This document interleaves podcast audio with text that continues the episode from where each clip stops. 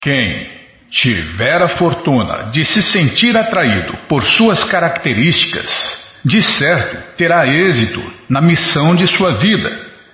Em outras palavras, aqueles que estiverem interessados em alcançar a existência transcendental poderão ser facilmente liberados das garras da ilusão Maya pela graça do Senhor Chaitanya. Os ensinamentos apresentados neste livro não são diferentes do Senhor Krishna. Absorvendo-se no corpo material, a alma condicionada aumenta as páginas da história mediante toda espécie de atividades materiais. Os ensinamentos do Senhor Chaitanya podem ajudar a sociedade humana a parar com tais atividades desnecessárias e temporárias. Através desses ensinamentos, a sociedade humana poderá elevar-se à plataforma mais elevada de atividade transcendental. Essas atividades transcendentais começam realmente após o libertar-se do cativeiro material. Tais atividades liberadas em consciência de Krishna constituem a meta da perfeição humana.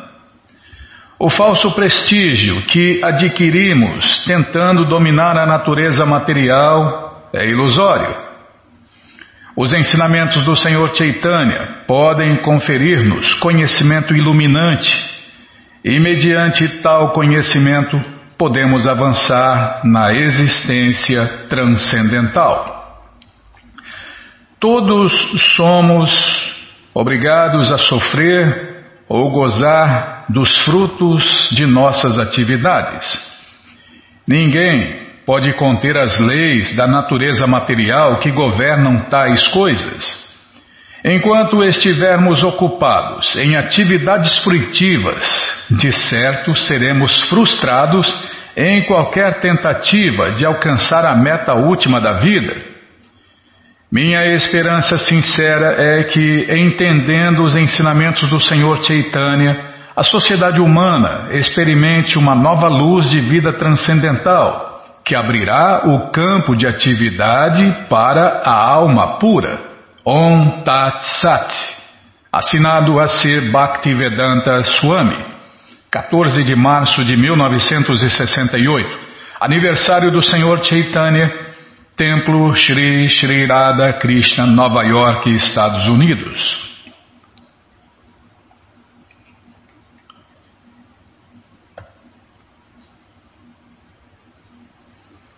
E agora a introdução. Pronunciada originalmente sob a forma de cinco palestras matutinas sobre o Chaitanya Charitamrita, a biografia autorizada do Senhor Chaitanya Mahaprabhu por Krishnadasa Kaviraja Goswami, perante a Sociedade Internacional para a Consciência de Krishna, Nova York, de 10 a 14 de abril de 1967. A palavra Chaitanya significa força viva. Como entidades vivas podemos nos movimentar, mas uma mesa não pode, porque não possui força viva. Pode-se considerar que o movimento e a atividade são sinais ou sintomas da força viva, Chaitanya. Na verdade, pode-se dizer que não pode haver atividade na ausência da força viva. Embora a força viva esteja presente na condição material, ela não é imortal, Amrita. As palavras Chaitanya Charitamrita podem então ser traduzidas como o caráter da força viva na imortalidade. Mas como esta força viva se manifesta imortalmente? O homem nem qualquer outra criatura a manifestam neste universo material, pois nenhum de nós é imortal nesses corpos. Possuímos a força viva, executamos atividades e somos imortais por nossa natureza e constituição. Porém, a condição material em que fomos colocados não permite que nossa imortalidade se manifeste. O Katha Upanishad afirma que a eternidade e a força viva pertencem tanto a nós quanto a Deus. Embora isto seja um fato, visto que tanto nós quanto Deus somos imortais, e ainda assim há uma diferença. Como entidades vivas, executamos muitas atividades, mas temos a tendência de cair na natureza material. Deus não tem tal tendência. Sendo todo-poderoso, ele jamais se deixa controlar pela natureza material. De fato, a natureza material é apenas uma amostra de suas energias inconcebíveis. Se estamos em terra firme e olhamos para o céu, só podemos ver nuvens. Mas, se voamos acima das nuvens, podemos ver o sol brilhando. Do céu, arranha-céus e cidades parecem muito diminutos. Analogamente da posição de Deus, toda esta criação material é insignificante. A tendência da entidade viva condicionada é descer das alturas, de onde tudo pode ser visto em perspectiva. Deus, entretanto, não tem esta tendência. O Senhor Supremo Krishna não está sujeito a cair em ilusão. Assim como o Sol não está sujeito a cair para baixo das nuvens. Como o Senhor Supremo Krishna não está sujeito à ilusão, ele é incondicionado. E como nós, sendo entidades vivas finitas, estamos propensos a cair em ilusão, somos chamados condicionados. Os filósofos impersonalistas afirmam que tanto a entidade viva quanto o próprio Deus caem sob o controle da ilusão quando vem a este mundo material. Eu tenho que rir, Bímola. Os filósofos impersonalistas afirmam que tanto a entidade viva quanto o próprio Deus caem sob o controle da ilusão quando vem a este mundo material. Talvez isso se aplique ao caso da entidade viva, mas não se aplica à posição de Deus, Krishna, pois em todas as circunstâncias a energia material funciona sob sua direção.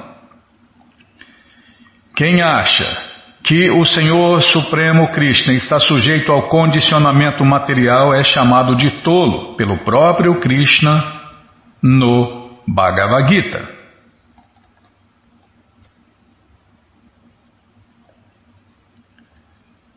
Avajanti mamuda, avajananti mamuda, manushintanum ashritam, parambavam ajananto, Mamabuta Maheshwaram, em português, os tolos zombam de mim quando desço sob a forma humana. Eles desconhecem minha natureza transcendental e meu domínio supremo sobre tudo o que existe. Bhagavad Gita, capítulo 9, verso 11. Não devemos considerar que o Senhor Chaitanya seja como um de nós. Ele é o próprio Deus, Krishna a entidade viva suprema, e sendo assim, não fica jamais sob a nuvem da ilusão, Maya. Krishna, suas expansões e mesmo seus devotos superiores não caem jamais nas garras da ilusão. O Senhor Chaitanya veio à Terra simplesmente para pregar amor puro por Deus, Krishna Prema, Krishna Bhakti. Em outras palavras, ele é o próprio Deus, Krishna, ensinando às entidades vivas a maneira apropriada de aproximar-se de Deus, Krishna. Ele é como um professor que, vendo o aluno em dificuldade, pega o lápis e escreve dizendo: faça assim, A, B, C. Com isto, não se deve tolamente pensar que o professor está aprendendo o ABC. Embora apareça disfarçado como um devoto, devemos sempre lembrar que o Senhor Chaitanya é o próprio Deus, Krishna, nos ensinando a como nos tornar conscientes de Deus, conscientes de Krishna, e devemos estudá-lo sob este aspecto. O Bhagavad Gita estabelece o princípio religioso mais elevado da seguinte maneira: Sarvadharman parityaja mamekam sharanam braja ahantvam sarva papebyo mokshaishami machucha. Em português, abandona todas as variedades de religião e simplesmente rende-te a mim. Hei de te libertar de todas as reações pecaminosas. Não temas. Bhagavad Gita 1866. Esta pode parecer uma instrução simples de seguir, mas invariavelmente nossa reação é: oh, render-se, renunciar, mas tenho tantas responsabilidades. E a ilusão nos diz: não faças isto, não, não, faças isto, que estarás fora de minhas garras. Ah, tá.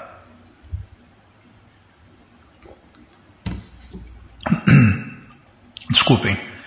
Maia diz: Não faças isto, que estarás fora de minhas garras. Fica sob minhas garras e eu te chutarei. Pois bem, você não quer que eu fale que Maia, a ilusão, a ministra da ilusão, coloca o butinão com bico de aço e mete o chute no nosso focinho. Fica sob minhas garras que eu te chutarei. É um fato que estamos constantemente sendo chutados pela ilusão, assim como a jumenta coiceia o focinho do asno quando este a procura para fazer sexo. Da mesma forma, cães e gatos vivem atracando-se e ganindo quando fazem sexo. Tais são os ardis da natureza. Mesmo um elefante na selva é capturado com o uso de uma elefanta treinada que o atrai até uma armadilha. Maia, a ilusão, tem muitas atividades e no mundo material seu mais forte grilhão é o sexo feminino. Lógico que, na verdade, não somos nem masculinos nem femininos pois essas designações referem-se apenas à roupagem externa, o corpo. Na realidade, somos todos servos de Deus, Krishna. Entretanto, na vida condicionada, somos agrilhoados por correntes de ferro que que tomam a forma de belas mulheres.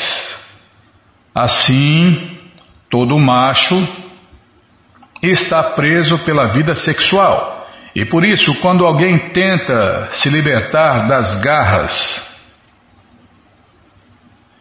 materiais, precisa primeiro aprender a controlar o impulso sexual.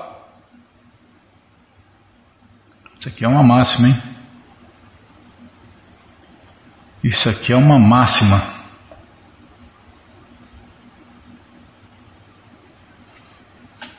Peraí. Já comecei. Não dá, Bimala, não dá para perder, ué. Hum. Tô, tô, lendo, tô lendo mais e falando menos. Mas também eu posso. Não pode, eu não vou ficar de terno e gravata aqui. Quem pratica sexo irrestrito cai inteiramente nas garras da ilusão. O Senhor Chaitanya Mahaprabhu renunciou a essa ilusão oficialmente aos 24 anos de idade, embora sua esposa tivesse 16 anos e sua mãe 70, e ele fosse o único membro varão da família. Embora fosse um sacerdote brahmana e não fosse rico, ele tomou a ordem de vida renunciada e assim se desvencilhou do enredamento familiar.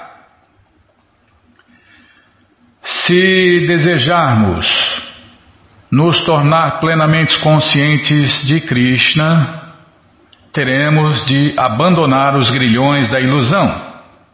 Ou caso permaneçamos com Maya, devemos viver de tal maneira que não nos sujeitemos à ilusão. Vamos parar aqui. Bom, gente boa, essa coleção Sri Chaitanya Charitamrita, o Doutorado da Ciência do Amor a Deus, está de graça no nosso site krishnafm.com.br.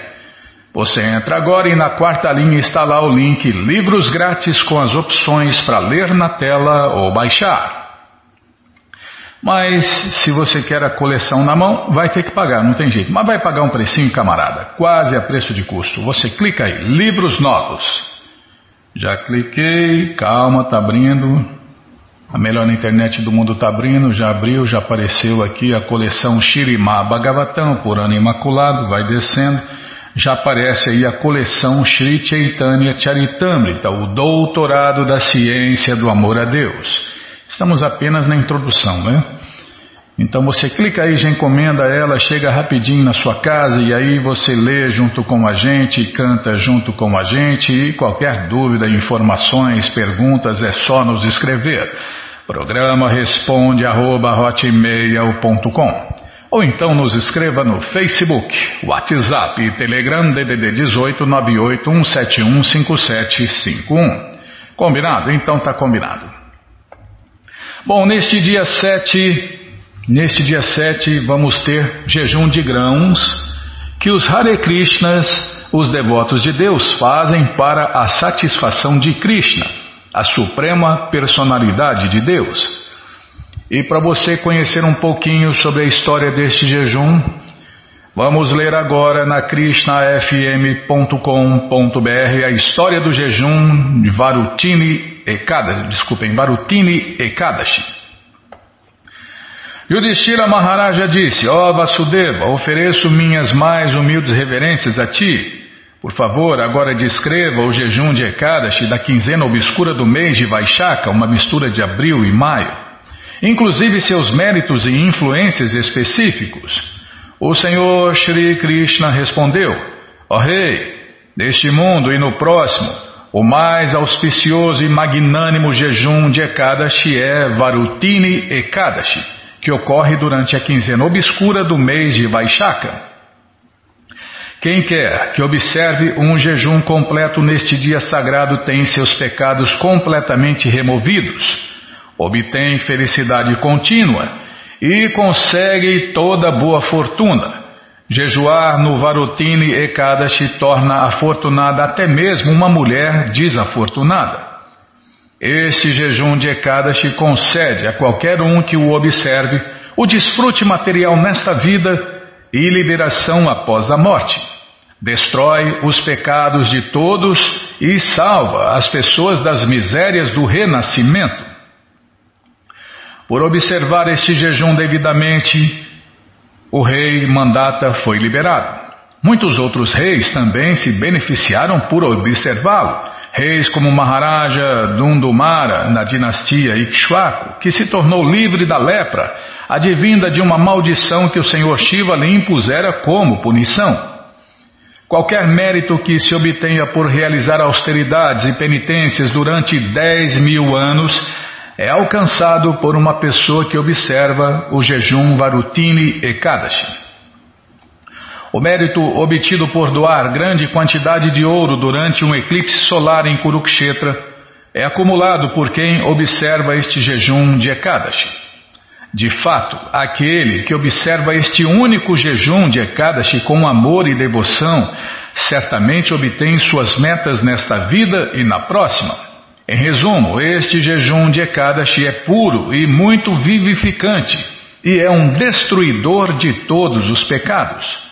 Melhor que dar cavalos em caridade é dar elefantes, e melhor que dar elefantes é dar terras. Melhor do que dar terras é dar sementes de gergelim. E melhor que dar isto é dar ouro. Ainda melhor que dar ouro é dar grãos alimentícios, pois todos os antepassados semideuses e seres humanos ficam satisfeitos por comer grãos. Assim, não há melhor caridade que esta no passado, presente ou futuro. Nota 1, no final eu leio.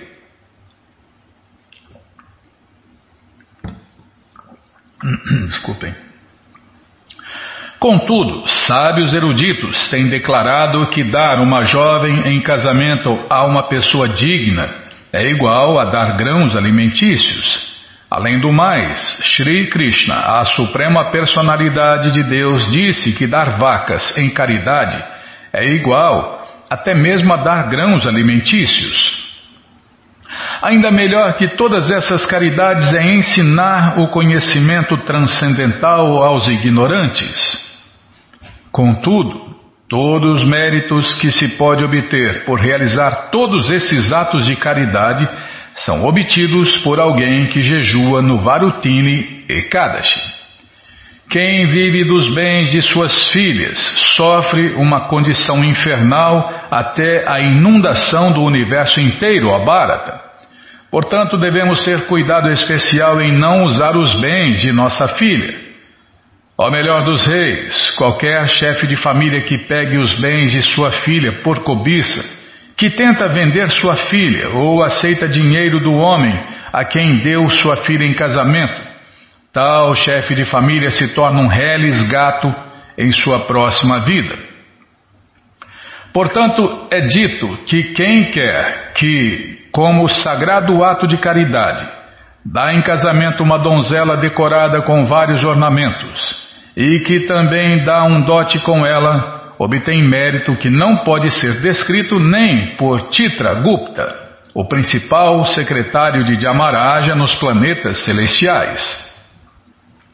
Este, este mesmo mérito, contudo, pode facilmente ser obtido por quem jejua no Varutini Ekadashi. As seguintes coisas devem ser deixadas no dia seguinte, desculpem, no dia antes do jejum de Ekadashi.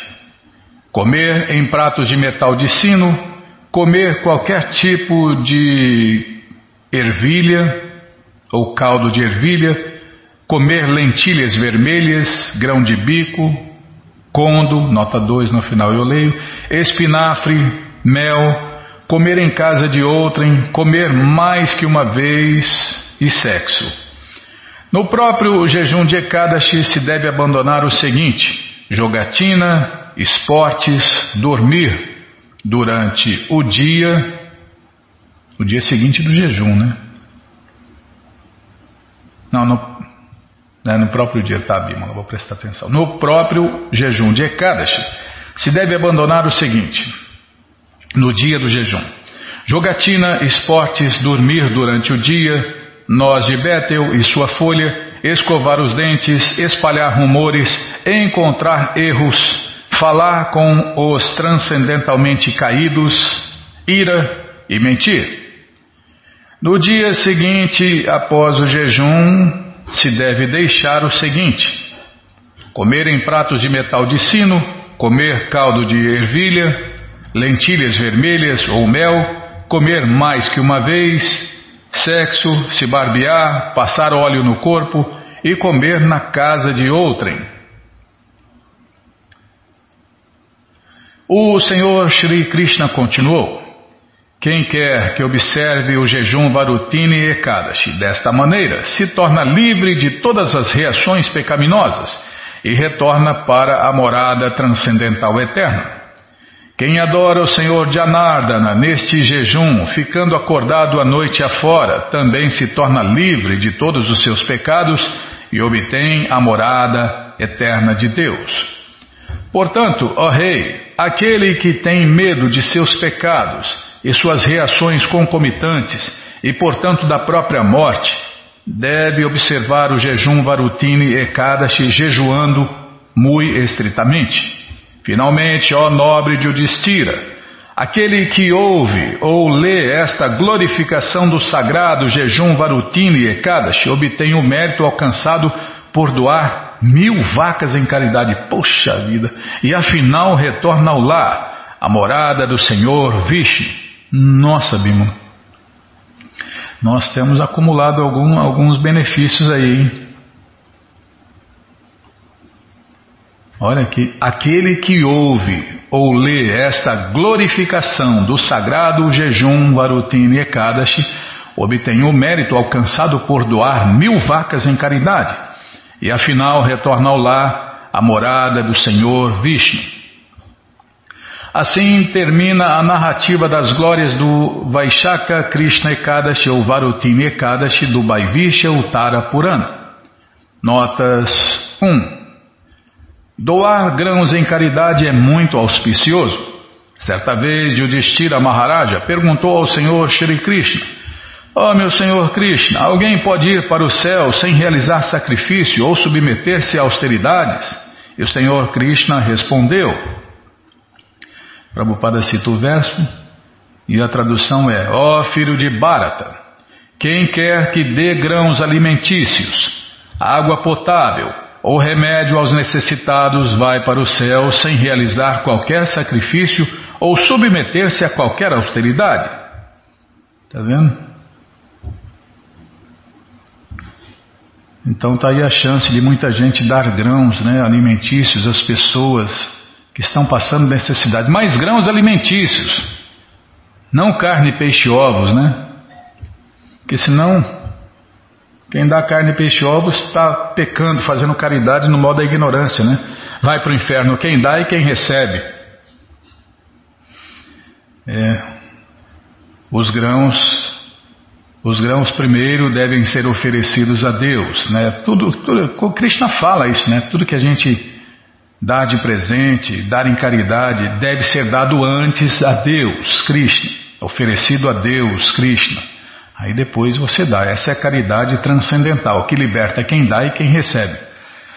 Também Krishna declara no Bhagavad Gita 3.14 que Anabhavanti Bhutani, em português, todos os seres subsistem de grãos alimentícios. Portanto, a dádiva de grãos alimentícios é dito ser a caridade máxima. Além do mais, se o alimento é oferecido a Deus no altar, comestíveis santificados, Krishna Prasada, preparados para e oferecidos ao Senhor Krishna com amor e devoção, então isto confere ao recebedor liberação deste mundo material. É o programa mundial dos devotos, né? Food for Life dar alimentos prontos e oferecidos a Deus a todo mundo, né? 2. Condo é um grão comido primariamente pelas pessoas pobres. Parece semente de papoula. E fim, né? Termina aqui a narração do Varutini jejum de Ekadashi. Então só resta glorificar esse dia tão purificante. Todas as glórias, todas as glórias ao Varutini jejum de Ekadashi Shri Varutine Kadashi Ki Jai, Varutine Kadashi Ki Jai. Bom, gente boa, vai dar tempo, ainda dá tempo de ler um passatempo em Bímola. Dá tempo de ler um passatempo.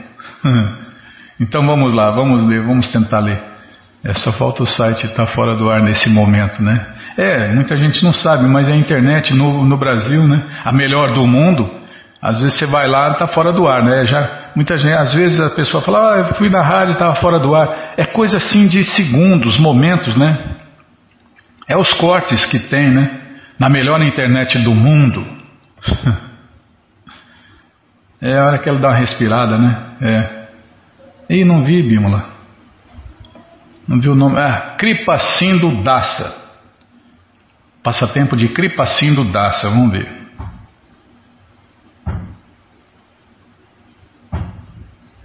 achei. Ainda não era a hora. Kripacindo Dassa. Calma, vamos, vamos devagar, senão vamos, vamos devagar porque estamos com pressa. Se eu errar, piora mais. Tem que ficar procurando. Eu estava distribuindo na Alemanha livros de Prabhupada e me aproximei de um homem e me apresentei como monge. Eu falei algo sobre karma e reencarnação. Ele perguntou: Você é um monge? Eu vou te dizer uma coisa: eu tive uma experiência incrível. Deixe-me contar o que aconteceu comigo. Eu tive um problema de saúde grave e quase morri. Na realidade, fui constatado legalmente morto. Meu cérebro deixou de receber oxigênio, portanto. Mas não li isso aqui, já li, Bimala. Oh, Krishna Balaramarade. É, já li, tá vendo? Você não atualizou ali, hein? O que são esses livros que mudaram tanto minha família? Agora não vai dar tempo. Oh, nossa, não, vamos rapidinho. Não, agora nós já prometemos.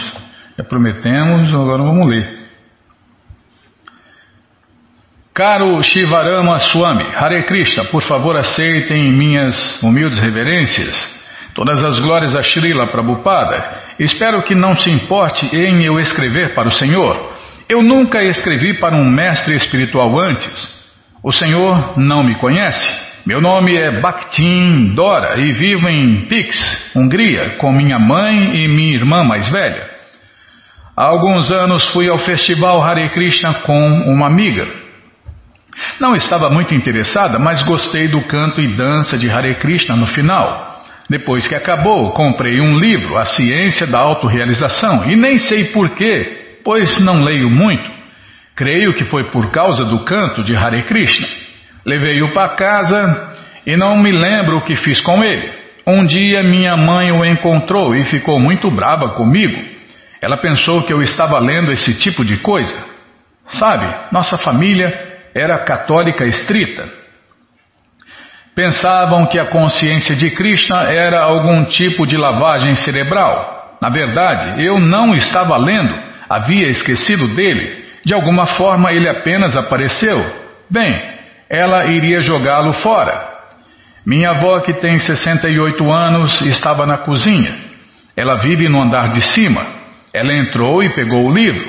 Olhou para ele e me repreendeu de forma muito dura. Pensei que seria o fim dele e não me importei muito, pois estava muito em ilusão naquela época. Após uma semana ouvi uma conversa entre as duas. Vovó estava dizendo a ela que aquele não era um livro qualquer, que o Prabhupada dizia ali era o que Jesus Cristo também dissera e que Krishna era Deus. Fiquei muito surpresa. Ela disse que deveríamos ouvir o que Prabhupada dizia e cantar Hare Krishna, pois essa era a religião desta era. Falaram muito sobre como o cristianismo não era mais válido e que ninguém seguia a Bíblia, mas o que Prabhupada falava era puro e perfeito. As coisas realmente mudaram depois daquilo. Um dia, minha avó visitou uma reunião na casa de uma pessoa, uma reunião Hare Krishna, uma festa Hare Krishna que os devotos fazem nas casas das pessoas. E começou a cantar Hare Krishna no rosário. Ela também começou a comprar os livros de Srila Prabhupada, um por um. Estava gastando todo o dinheiro da pensão para comprar o que ela chamava de meu sagrado e belo Bhagavatam. Às vezes, tudo o que ela conseguia comprar eram apenas batatas, mas continuava comprando os livros. Os devotos, inclusive, vieram ao apartamento dela e a ajudaram a montar um altar. Quando eu fui lá em cima, havia imagens de Krishna por toda a parte. Mas foi apenas o começo. Uma noite, vovó teve um sonho com Srila Prabhupada. Alguma coisa realmente aconteceu com ela depois disso. Não sei o que foi, mas ela ficou muito entusiasta. A partir daí, ela passou a envolver toda a família. Digo, não apenas eu e minha mãe e minha irmã, mas os dois filhos dela, as esposas deles e as seis crianças, bem como os irmãos e irmãs dela e os parentes próximos a este. A estes, desculpem. Antes ela carregava uma Bíblia e citava Jesus. Agora ela leva uma, um Bhagavad Gita, é, agora ela leva um Bhagavad Gita e cita o bom Senhor Prabhupada. Ela se tornou um verdadeiro terror transcendental, entre aspas. Todos na família tinham que cantar ao menos uma volta de Hare Krishna por dia no rosário. Além disso, vovó fez todos se tornarem vegetarianos, incluindo meu cachorro Sikra. E oferecemos nossa comida para imagens de Prabhupada e do Senhor Chaitanya. Agora eu também estou saindo da ilusão e cantando Hare Krishna e lendo um pouco. Onde quer que eu vá na escola, meus amigos me perguntam sobre Krishna, pois sabem que eu sou uma devota de Krishna. Toda a família vai à festa que acontece na casa das pessoas, todos os 16 da família. É um festival, né? Feito nas casas das pessoas que querem. Durante a maratona de distribuição de livros do Natal, todos nós tentamos distribuir os livros de Prabhupada. Mesmo vovó levou os livros ao mercado e os distribuiu para os vendedores. Todos estão com um pouco de medo dela, pois ela é destemida. Pensam que ela ficou louca, mas ela não liga. Agora ela está economizando para ir a Budapeste ver as novas deidades que foram instaladas no templo.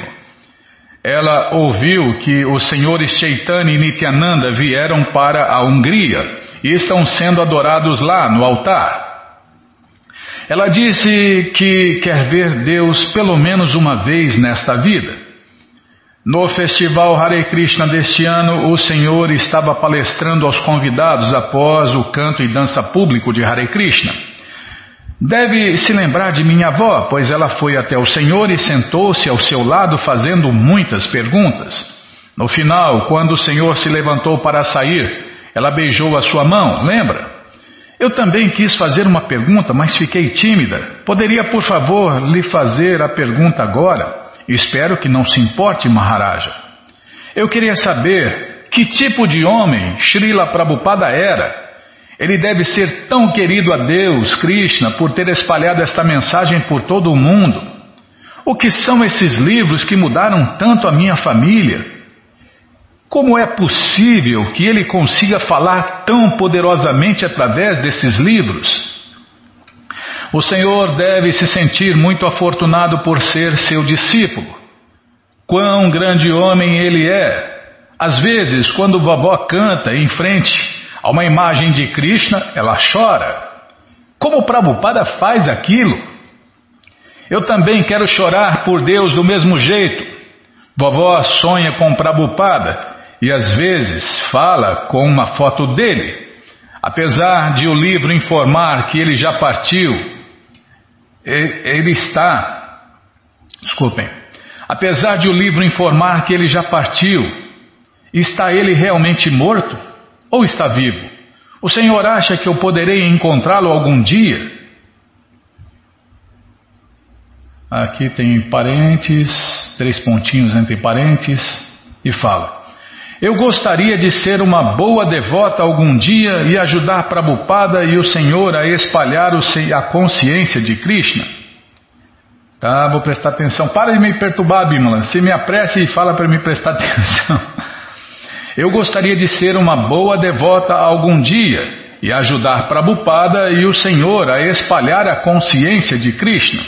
O Senhor poderia, por gentileza, responder minhas perguntas.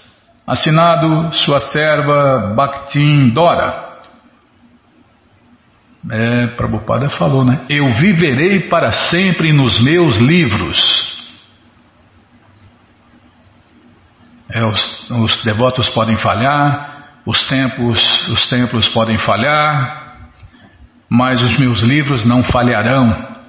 Nossa, tem tanta. Prabhupada falou tudo, né? Ele, aliás, ele falou: tudo que eu tinha para falar eu falei nos meus livros.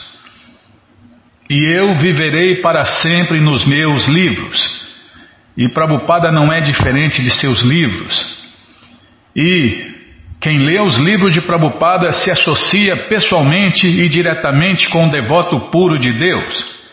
E quem segue os ensinamentos, quem faz o que Prabhupada fala nos livros, está servindo diretamente e pessoalmente o devoto puro de Deus. Então, ninguém pode dizer que não tem associação com os devotos, né? Então, se você tem um livro de Prabhupada, não importa onde você esteja, você está se associando com o devoto puro de Deus. E se você faz o que Prabhupada fala, você está servindo diretamente e pessoalmente um devoto puro de Deus. Porque Prabhupada falou: Eu viverei para sempre nos meus livros. Nossa, prova maior do que essa, nunca vi, Bímola. Tá, já parei de falar. Ah, vamos ler outro passatempo, né? Porque. Não, vamos ler o Prabhupada Lilamita. Então, vamos ler o Prabhupada Lilamita. Namaon Vishnupadaya Krishna Prestaya Bhutale Srimate Bhakti Vedanta Swami Iti Namine Namaste Saraswati Deve Gauravani Pracharine Nirvishesha Shunyavadi Pastyatya Chatarine Então vamos ver onde nós paramos aqui. Prabhupada mandou uma carta e agora está falando que Abai argumentava que a Índia, independentemente é, estivesse agora sendo educando ou educando seus cidadãos com base no materialismo ateísta, suas condições econômicas não estavam melhorando. É, não vai melhorar, só vai piorar, né? É quanto mais a gente desobedece Deus, mais a gente se ferra, né? Muitos indianos não obtinham sequer as necessidades básicas da vida. Ele citava que 120 mil pessoas estavam desempregadas em Delhi. É o chamado progresso, né? Troca as pessoas por máquinas. Cada vez mais desempregados, cada vez mais máquinas. É burrice, né? É tiro no pé, né? Uai, se, se as pessoas não trabalham, não ganham dinheiro. Se não ganham dinheiro, não gastam. Eles vão vender as porcarias eletrônicas, mecânicas para quem? Um engole outro. Um grandão engole outro grandão. E aí? Daqui a pouco tem menos grandões, menos gente trabalhando, menos gente ganhando, menos pessoas comprando. Menos pessoas comprando, né? Por aí vai. Então, é ignorância, né? Os demônios não sabem o que se deve fazer e o que não se deve fazer. Krishna fala no Gita. Alguns dos bem situados servos do governo ou alguns dos afortunados homens de negócios talvez se sintam felizes, mas 90% de seus cidadãos, irmãos, não sabem como conciliar os extremos e por isso a condição econômica permanece definitivamente insatisfatória. Ele citou o ex-presidente dos Estados Unidos, Harry S. Truman, que dizia que independência nacional significa que os cidadãos devem ter uma vida confortável. Então, se isto não estava acontecendo, dizia Abai, onde estava a independência da Índia? Seu ponto era que todas as tentativas de felicidade e prosperidade eram ilegítimas enquanto deixavam de reconhecer o Senhor Supremo Krishna como o proprietário de tudo. Uma civilização ateísta jamais poderá produzir paz. Aí, tá vendo? Isso aqui é uma máxima, irmão. Calma. Ai, quase caiu. Se me apressa, eu erro tudo.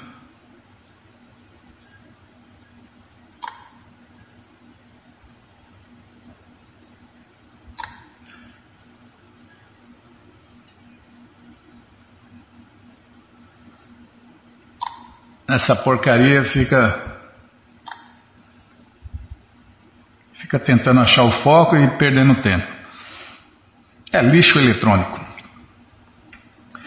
Em Ambição Progressiva e Luxúria Insaciável, Abai escreveu: Não há falta de dinheiro, nem há falta de paz no mundo, já que toda a energia humana tem sido desviada para este negócio de fazer dinheiro. Certamente, ela tem aumentado a capacidade de fazer dinheiro de forma barata para a população total, mas o resultado é que tal inflação irrestrita e ilegal tem criado má economia e tem nos capacitado a fabricar armas poderosas e caríssimas para destruir o resultado de tal negócio de fazer dinheiro de forma barata. As autoridades de grandes países fazedores de dinheiro, em vez de desfrutarem de paz, agora estão ocupadas em fazer planos importantes sobre como eles podem se defender das modernas armas destruidoras. E, na verdade, Uma imensa soma de dinheiro está sendo atirada ao mar para se fazer experiências com tão horríveis armas.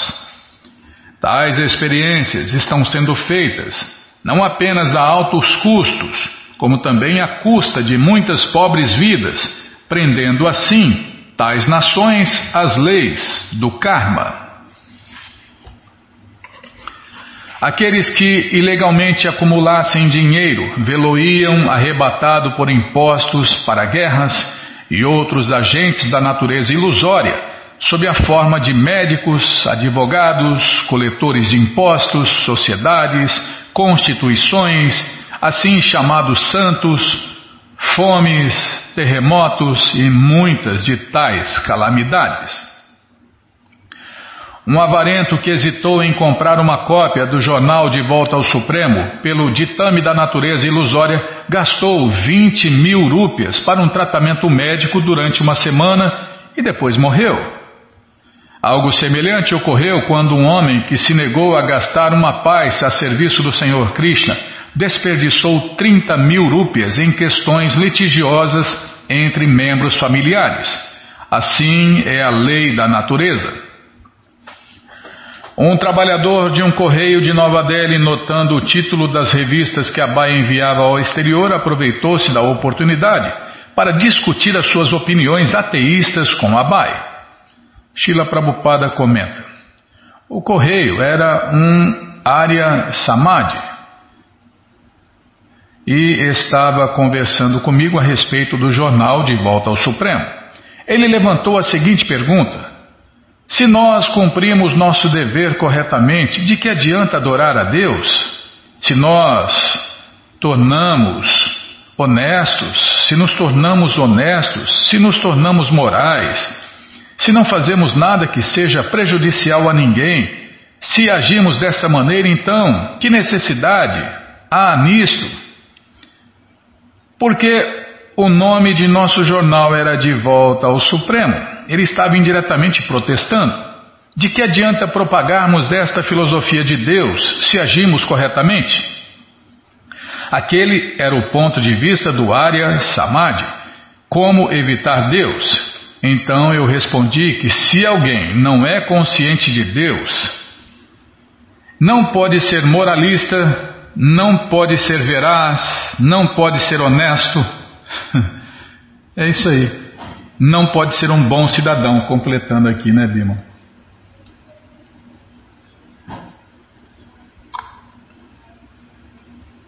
Calma.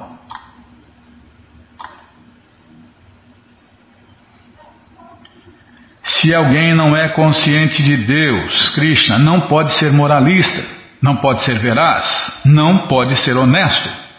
Este era o nosso ponto de vista.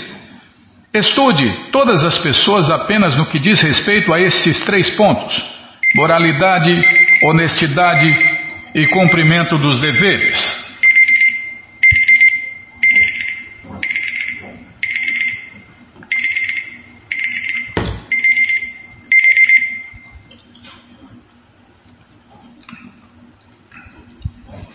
Vou ler mais um pouquinho. Você insistiu aqui para ler, então vamos ler mais um pouquinho. Mas se a pessoa não for consciente de Deus, ela não poderá continuar tendo essas coisas. Para reviver todas essas boas qualidades na sociedade, é preciso, primeiramente, invocar a consciência de Deus, a consciência de Krishna. Um homem de Delhi, ao notar Abai distribuindo o jornal de volta ao Supremo, observou: Onde está Deus? O Senhor pode me mostrar Deus? E Abai respondeu ao desafio: mas também preparou uma resposta mais profunda enquanto se movimentava pela cidade durante o dia. Ao retornar a seu quarto, ele pôs a escrever um artigo: Onde está Deus? É possível vê-lo? Nos prédios do secretariado de Nova Delhi há uma inscrição em pedra afirmando que a liberdade não desce até as pessoas mas tem que ser conquistada antes que se possa desfrutar dela. Na verdade, isto é um fato, e nós vimos que antes que o povo da Índia pudesse conquistar a liberdade, foi preciso fazer muito sacrifício. Mas quanto a Deus, algumas pessoas irresponsáveis questionam: onde está Deus? O Senhor pode me mostrar? O Senhor já viu Deus? Estas são algumas das perguntas feitas por alguns homens irresponsáveis que querem conseguir tudo de forma muito barata.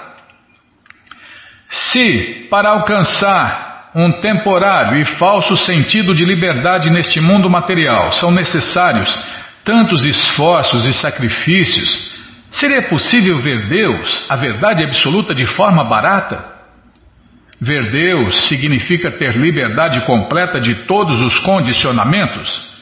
Mas será que Deus é um garoto de recados para estar presente sempre que eu assim o deseje? No entanto, o ateísta exige tal coisa como se Deus fosse seu servo assalariado e acha que Deus é algo imaginário, pois, se não, ele apareceria diante de nós assim que fizéssemos nossa exigência de vê-lo. Então Deus, Deus tem que fazer o que a gente quer, né? É, na ideia de, dessas pessoas, né? Deus tem que fazer o que a gente quer. Ou não pode fazer o que a gente acha que ele não pode. Não, Deus não pode vir. Não, Deus não pode aquilo. Bom, mas que loucura! Quem pode falar o que Deus pode e o que Deus não pode? Ué, então Deus é inferior a nós. Como o Prabhupada falou, é nosso empregado. É, as pessoas acham, Deus me dá pão, Deus me dá emprego, Deus me dá saúde, Deus me cura, Deus me. Ué, peraí, quem está servindo quem aí? Então Deus é nosso empregado. É, e quando a pessoa vai num templo ou igreja, aí Deus já vê o cara, e o que, que será que ele vai me pedir agora, hein? As pessoas acham que Deus é o gênio da lâmpada, ele esfrega a lâmpada e aí Deus vem realizar os desejos dele. Né? Nossa, só loucura, né? Só loucura.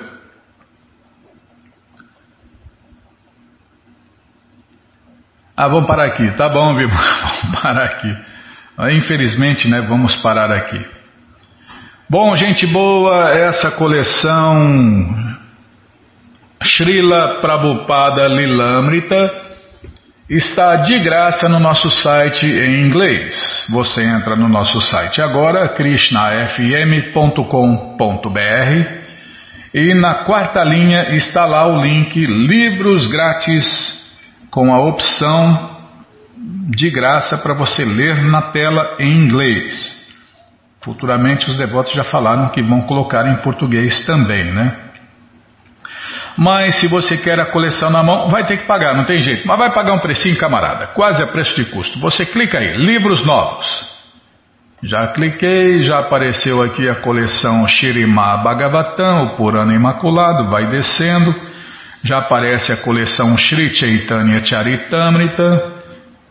E agora sim, desce mais um pouco, já aparece a coleção Srila Prabhupada Lilamrita. Você clica aí, encomenda sua, chega rapidinho na sua casa e aí você lê junto com a gente, canta junto com a gente e qualquer dúvida, informações, perguntas é só nos escrever. Programa responde arroba, ou então nos escreva no Facebook WhatsApp e Telegram DDD 18 981715751. Combinado? Então tá combinado. Então vamos cantar mantra. Vamos cantar mantra porque quem canta mantra, seus males espanta. Haraye Nama Krishna Jadavaya Namaha Jadavaya Madhavaya Namaha Jadavaya Madhavaya Keshavaya Namaha Gopala Govindara Shimadu Suda Gopala Govindara Shimadu Suda Giridari Gopinatha Madana Moha Iridari Gopinata Madana Moha Shri Chaitanya Nityananda Shri Advaita Sita Shri Chaitanya Nityananda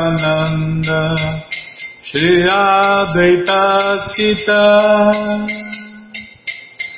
Hari Guru Vaishnava Bhagavad Gita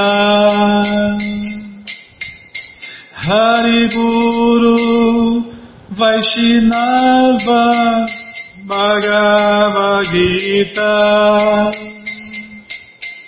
Shri Rupa Shri Sanatana Vataraguna. Shri Rupa Shri Sanatana. Vataraguna. Shriva Gopala Bhatta Dasaraguna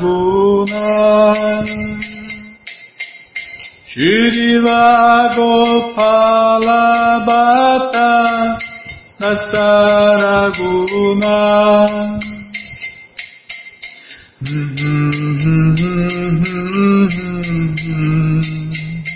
Hare Krishna Hare Krishna.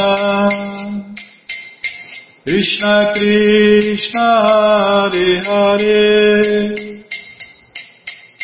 Hare Rama Hare Rama Rama Rama Hare Hare. Hare Krishna, Hare Krishna, Krishna Krishna, Hare Hare, Hare Rama, Hare Rama, Rama Rama, Hare Hare.